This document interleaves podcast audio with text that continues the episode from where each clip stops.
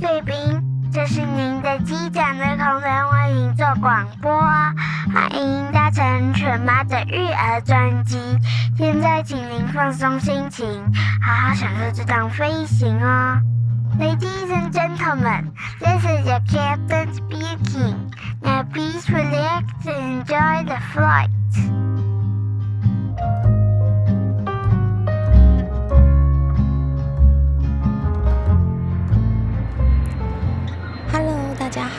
是犬妈，欢迎光临犬妈的育儿专辑。今天非常特别哦，因为我今天刚从荷兰回来。那这个班呢，是在我们台湾十月十三号解封后，我第一个可以正式出门呼吸新鲜空气，然后不用戴口罩的一个过夜班。那我觉得真的是相当的兴奋。我最近就看很多同事啊，我们就是飞到其他的外站，大家都说就好像回到了，好像刚上线，就是我们刚进公司。一样，然后每到一个国家，然后就会觉得很兴奋，然后呢，会舍不得睡觉，因为就会觉得说，好不容易到这个国家，真的睡觉太浪费了。然后呢，大家就会可能跟组员们大家一起就会约着，然后就一起去走走，去超市逛，然后然后。去到处去踏青，然后看看这个国家，然后回味一下以前的时光，然后吃到当地的食物，都会觉得非常的感动。那我才刚从荷兰回来，其实我今天还在时差中的关系，所以其实头还有点头晕脑胀的。那为什么我还是想要赶快来录这个节目呢？因为我想要把这个还很幸福的感觉把它记录下来，趁这个小孩子的一些杂事还没有充满我的生活之前，要不然我就会又回到了这个妈妈模式。那因为我们假如我飞出去的时候，我就有一种伪单身的感觉，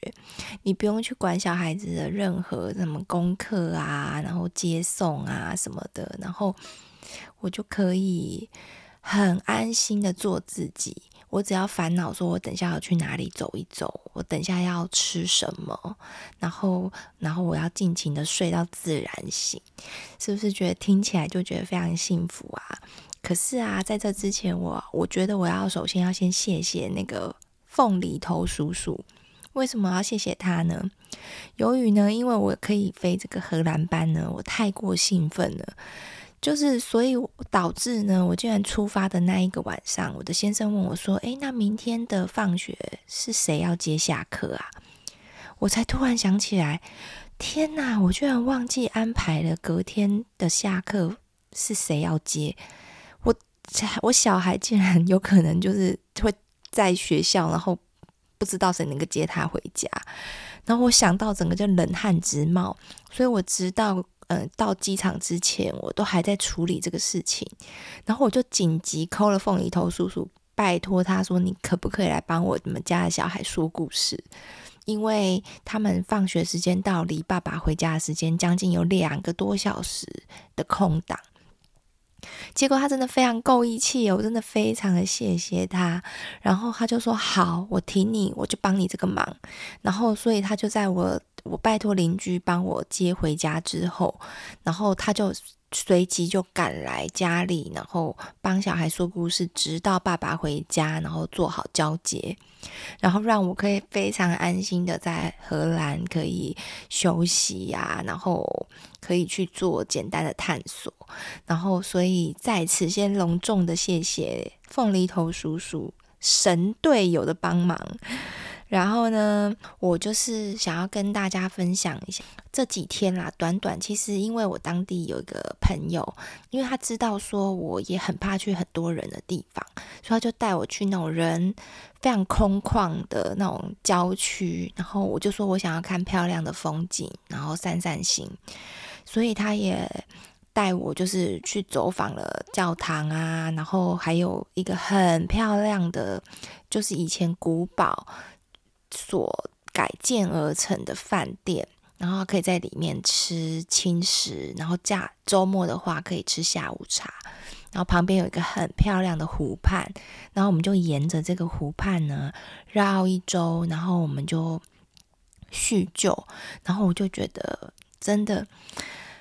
非常非常的幸福，而且其实我觉得特别好玩的是，其实这个朋友呢，他其实是我在上一次，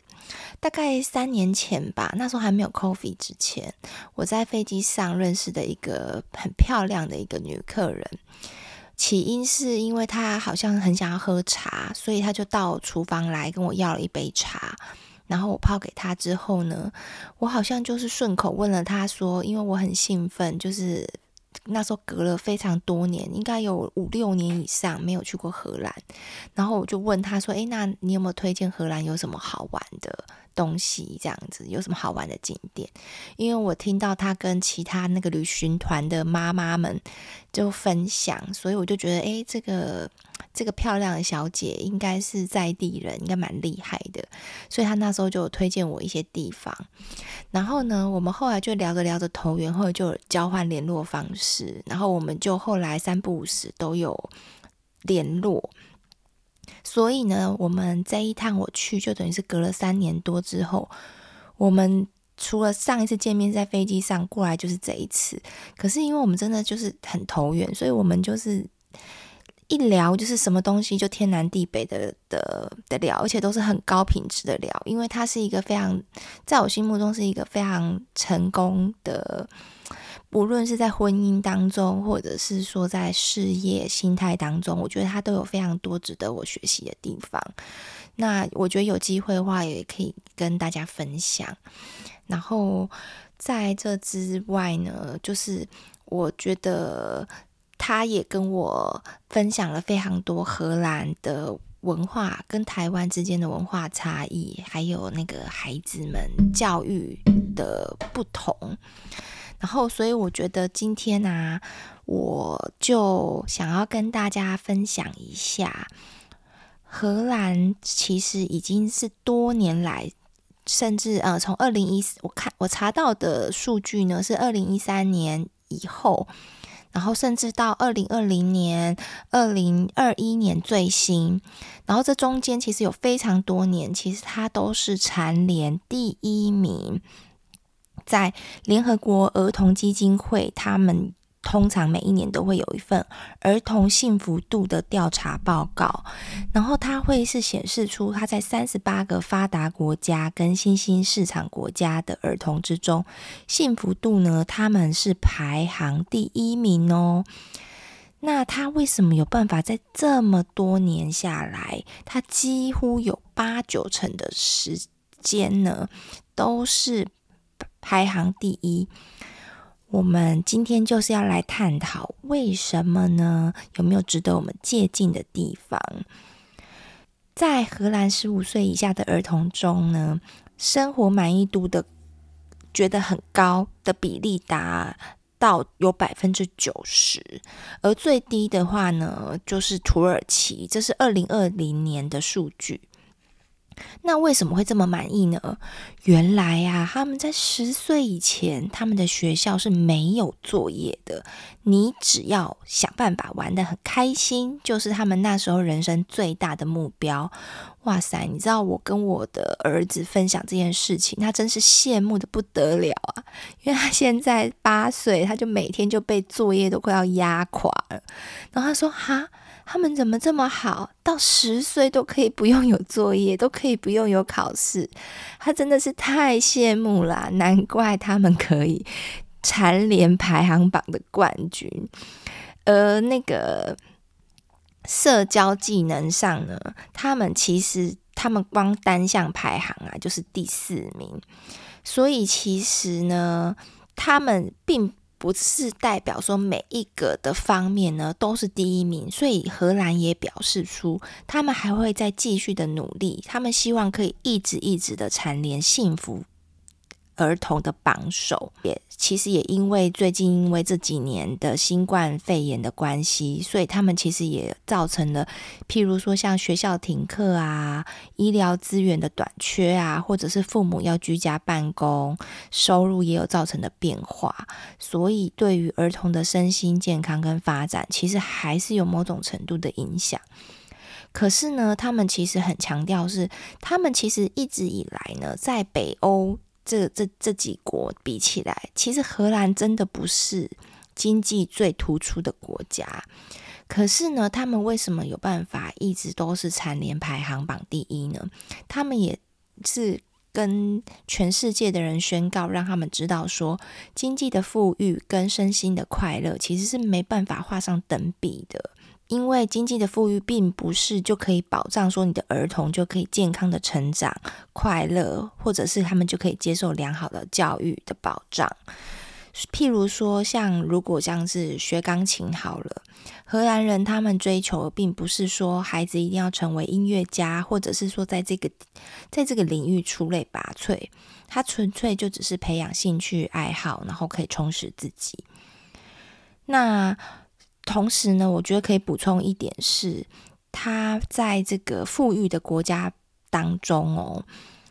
日本的不快乐的指数呢其实是第一名，而美国呢其实也是到倒数第三名。所以呀、就是代表说，呃，因为在日本呢，他们的升学压力非常的大，再加上说他们在那个同才间的霸凌。是尤其的严重，所以孩子在上学呢，他们会觉得精神的压力其实是非常大的，所以可以让大家去借鉴。那今天呢，我们就来跟大家探讨，为什么在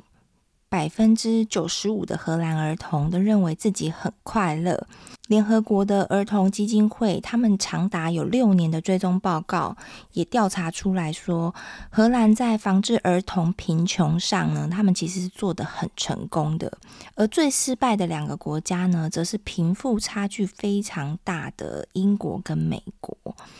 而且他们其实研究也指出啊，荷兰的婴儿啊，比美国的婴儿更快乐诶。荷兰的宝宝很容易安抚，更爱笑，更喜欢抱抱。这也是就是育儿文化所造成的。我不知道跟那个美国宝宝他们可能比较习惯，就是比较像百岁医师法这个有没有有没有有没有关联啦？对，那其实有很多在嫁到荷兰的妈妈们也都觉得说，诶，在在阿姆斯特丹或者是是在荷兰。他几乎没有看到一个不快乐的孩子。其实很大的原因是他们享有较多的自由跟尊重。那这一点呢，我的朋友也是有同感，就觉得说荷兰真是一个非常开放、非常民主的国家。他们其实对于人跟人之间，包括孩子，都有非常多的尊重。虽然荷兰大家知道有红灯区，对不对？红灯区他们就哇，那个橱窗女郎啊，或者是在性方面，你会让大家觉得说，甚至他们还可以呃合法的吸大麻，所以很多人会觉得说，诶，荷兰是一个其实在某某些地方其实是非常开放的国家。我们今天就来探讨说，荷兰儿童啊，他们是最快乐，其实有四大原因。那第一个原因呢，是他们的物质相对的富有，他们的儿童的贫困率只有百分之五点九趴，他们是排名第二。像我朋友也有讲啊，其实像他们是弱势家庭啊，政府都会提供租金贴、育儿补助，所以即使是他们是失业，或者是他们的收入没有那么高呢，也能够让每个孩子都吃得饱、穿得暖。有自己的房间，甚至我这次让我印象很深刻的是，他这次呃开车带我经过一个类似像港口地方，有非常大的类似像那种游轮这样子，他就跟我说：“你知道吗？这几艘游轮上面就是住着乌克兰的难民。”他说：“政府啊，就是盖这让这些游轮盖这些游轮，然后让让难民可以住在里面，有得住。”而且他们还提供钱，然后让他们可以有基本的，就是可以过下去，可以生活，然后还让小孩子可以上学，然后都是从他们纳税人的钱出的。可是他们也都觉得有一个观念，像他们的税其实课得很重哦，将近有百分之五十趴。那我就说，那你们赚这么多钱，然后都被政府课税，你不会很心疼吗？他就说不会呀，因为施比受更有福。我们有那个能力赚比较多钱，然后我们就可以把这些资源、财产分配到给相对没有办法过这么好的人身上。他们觉得其实这是一个很幸福的事情。所以是不是跟台湾人就是观念差很多？各位贵宾，如果你喜欢我们今天的 podcast 呢，请给妈咪五星好评，别忘了订阅追踪哦，也欢迎你赞助我们喝一杯牛奶哟。Ladies and gentlemen, if you enjoy our podcast, subscribe and give us five star reviews. Feel free to sponsor us a glass of milk.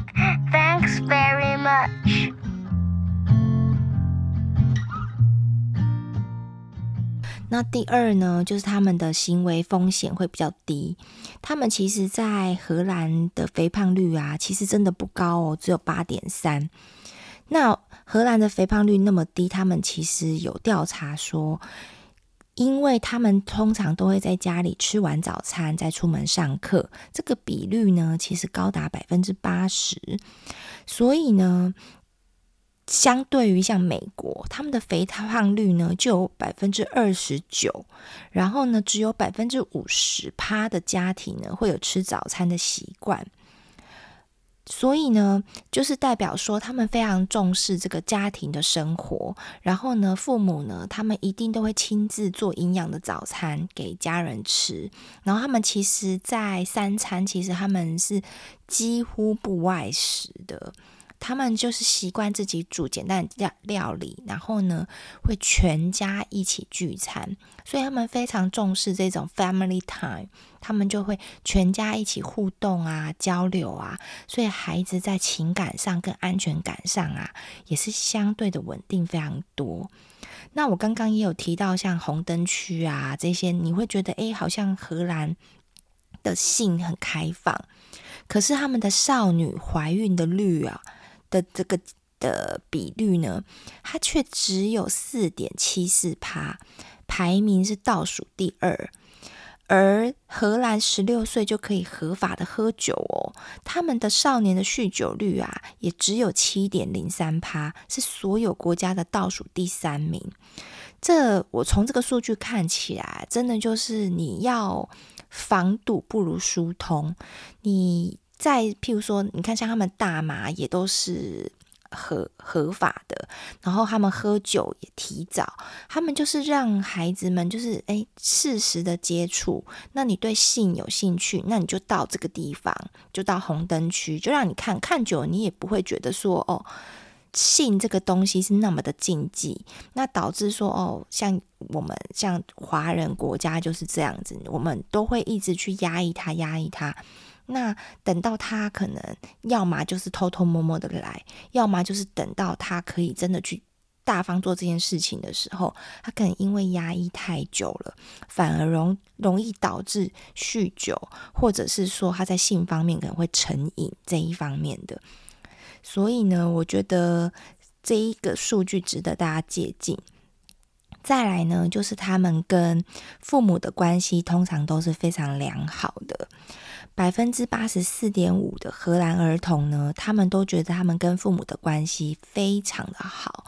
百分之九十一点七的儿童呢，认为他们的父母亲非常容易沟通。最值得注意的数据是有百分之八十一点四趴的儿童呢，认为父亲也很好沟通。各项的指数呢，他们都高于其他的国家，这也源自于像荷兰的父母啊，他们真的从小都非常尊重孩子，他们会鼓励孩子表达感受，而且他们会以鼓励代替责罚。譬如说，当孩子他们可能不喜欢跟家人吃饭，或者是他做一件他不喜欢做的事情，父母希望他纠正他态度的事情，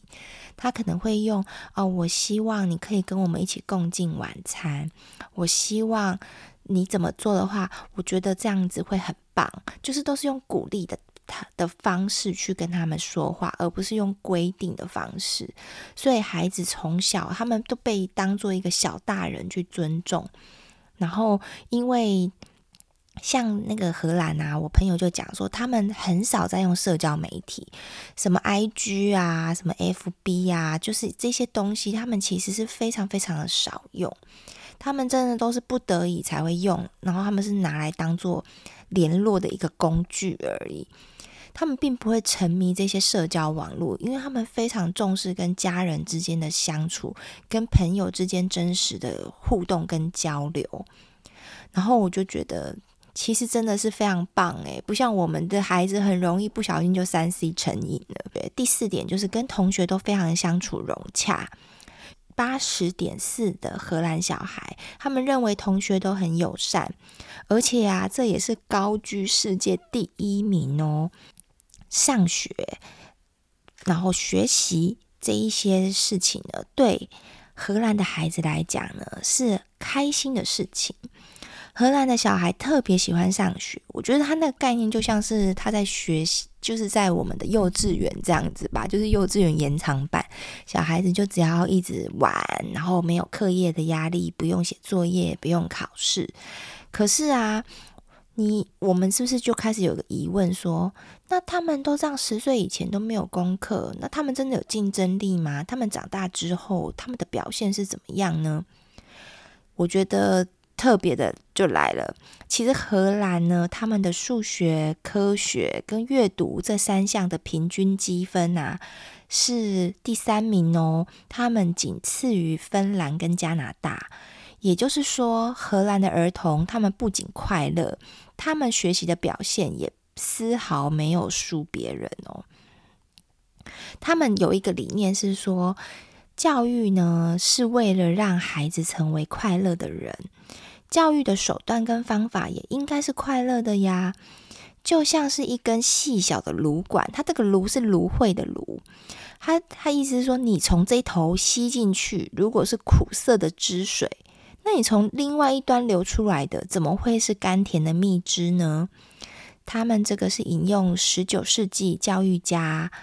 斯宾塞的名言。然后刚好呢，跟荷兰的教育理念呢是相当的符合，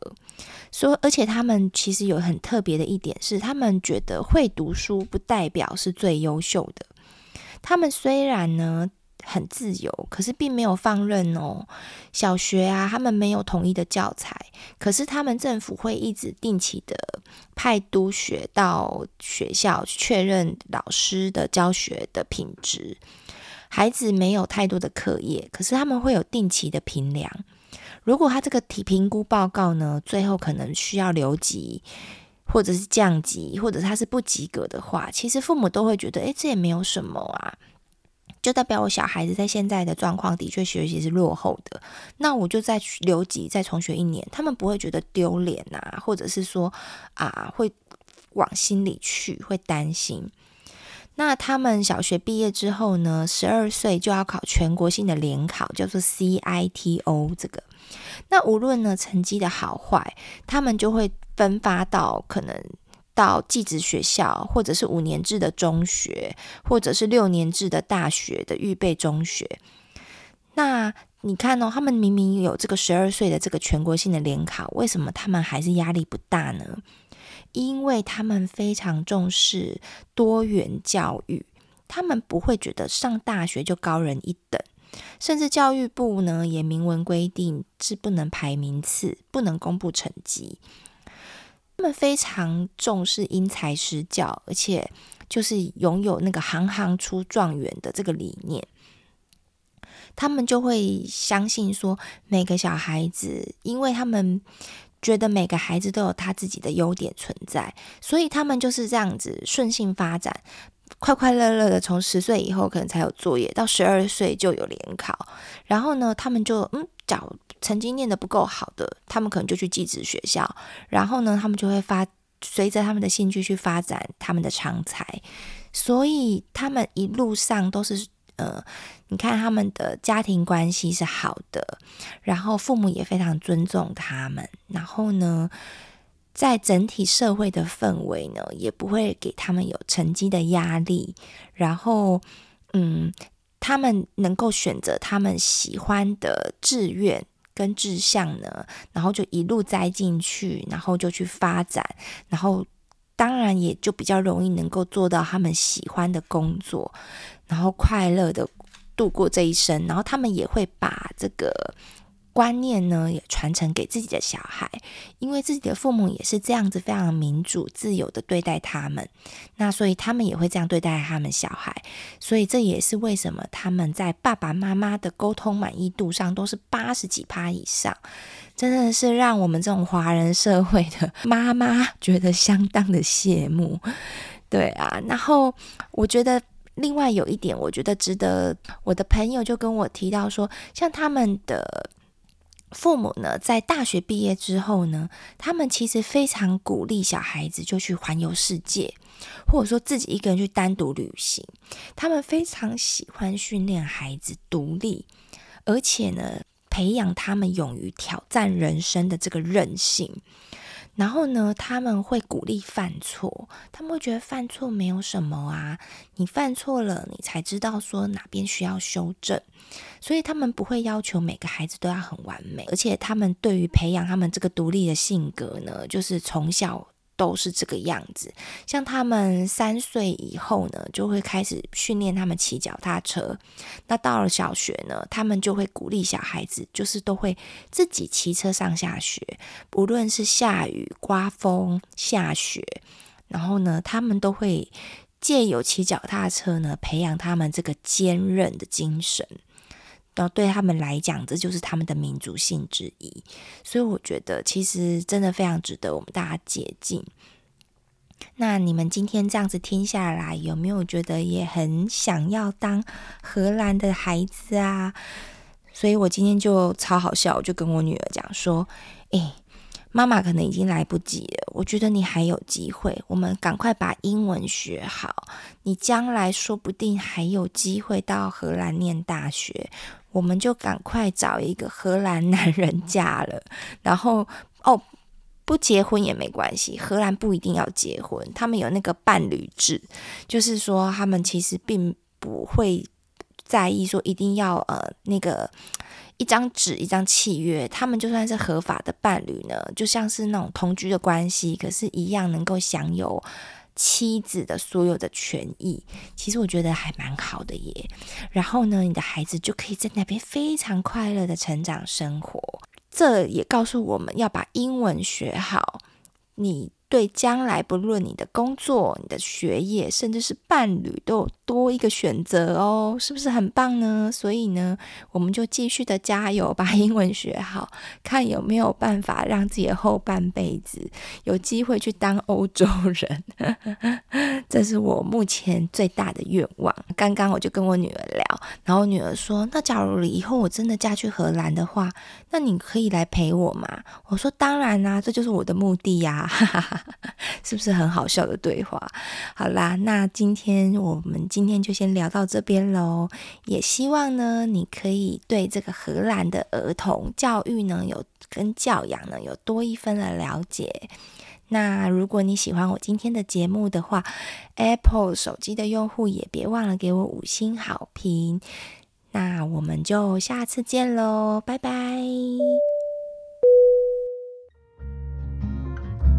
各位贵宾，我们即将降落，希望你们喜欢今天的内容，下次要再来听哦。再见